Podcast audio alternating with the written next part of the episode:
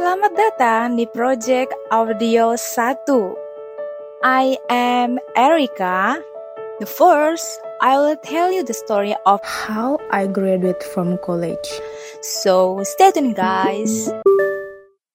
In August 2014, I started to become a student of Bunda Mulia University in Jakarta. I have studied Chinese for four years and my Chinese basically is not very well. Since I become a Chinese student every day, of course, I feel like living in hell. But in our department, we are still taught by local teachers in the first year. But after entering the second year, we are taught by Chinese teachers. The most special thing is that the Chinese accent is fast and not very clear, I think. It's totally hard to understand for basic not good like me, right? So can I did it? Definitely I almost give up.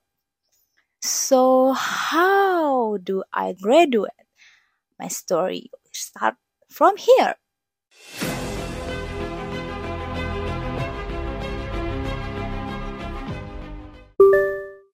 When I started college, I moved to Bekasi, but I originally lived in Jakarta because Jakarta is flooded almost every year. It takes two hours to get from my home to university, and I have been taking the train from Bekasi to university every day for four years.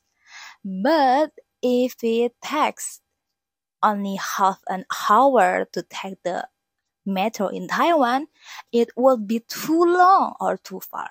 So who can imagine what I feels like?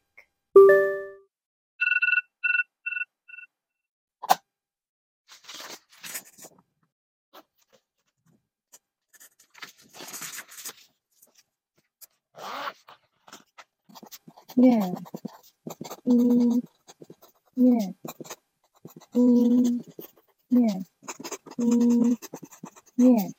I was a fan of TF Boys at the time, so I learned Chinese every day by listening and singing.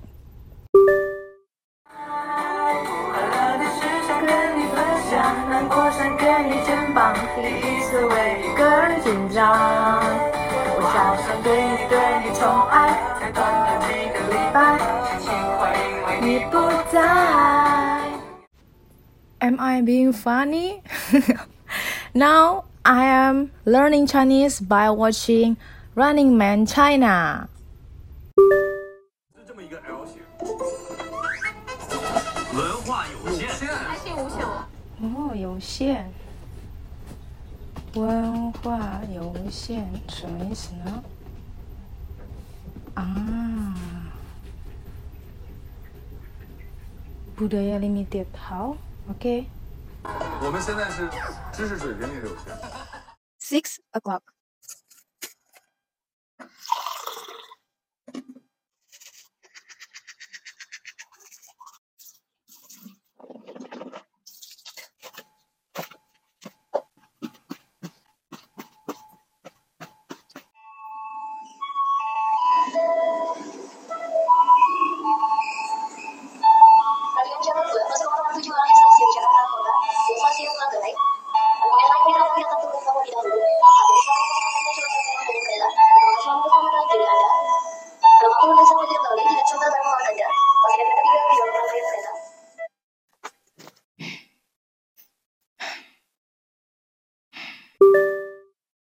In the first year, I had dictation almost every day and exams in every week.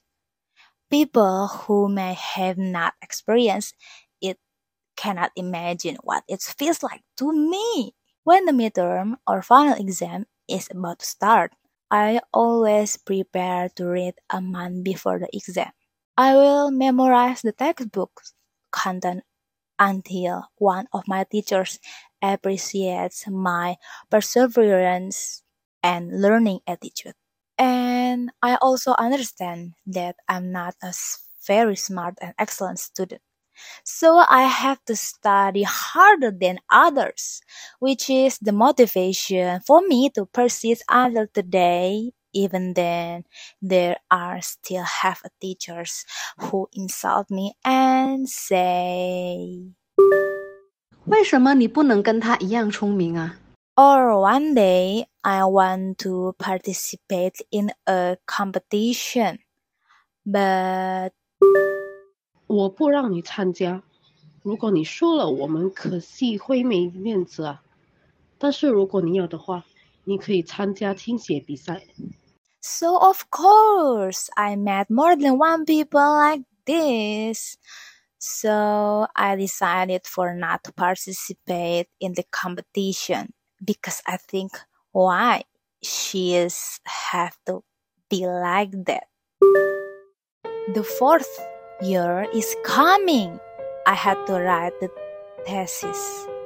I couldn't sleep well every day that year because I was frustrated to see that my classmates already had thesis topics and directions and I didn't.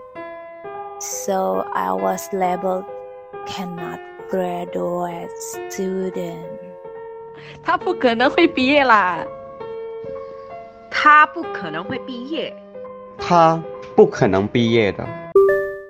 And then I didn't want to be labeled.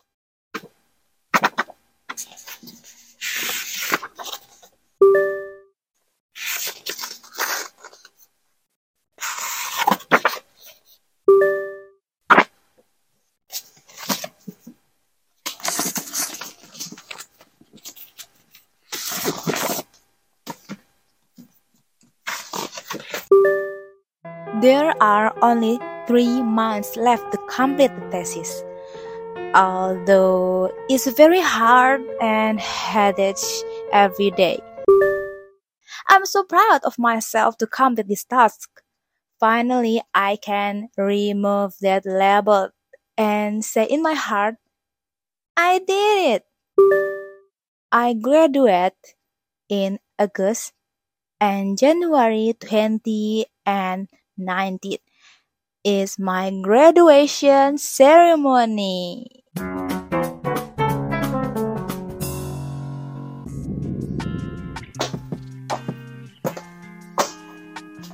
Erika Regina Wijaya, Sarjana Humaniora. Terima kasih. Satu, dua, tiga. Attending the graduation ceremony felt very unforgettable memories from a lifetime. So my short story how to speaking in Chinese the ends. Thank you.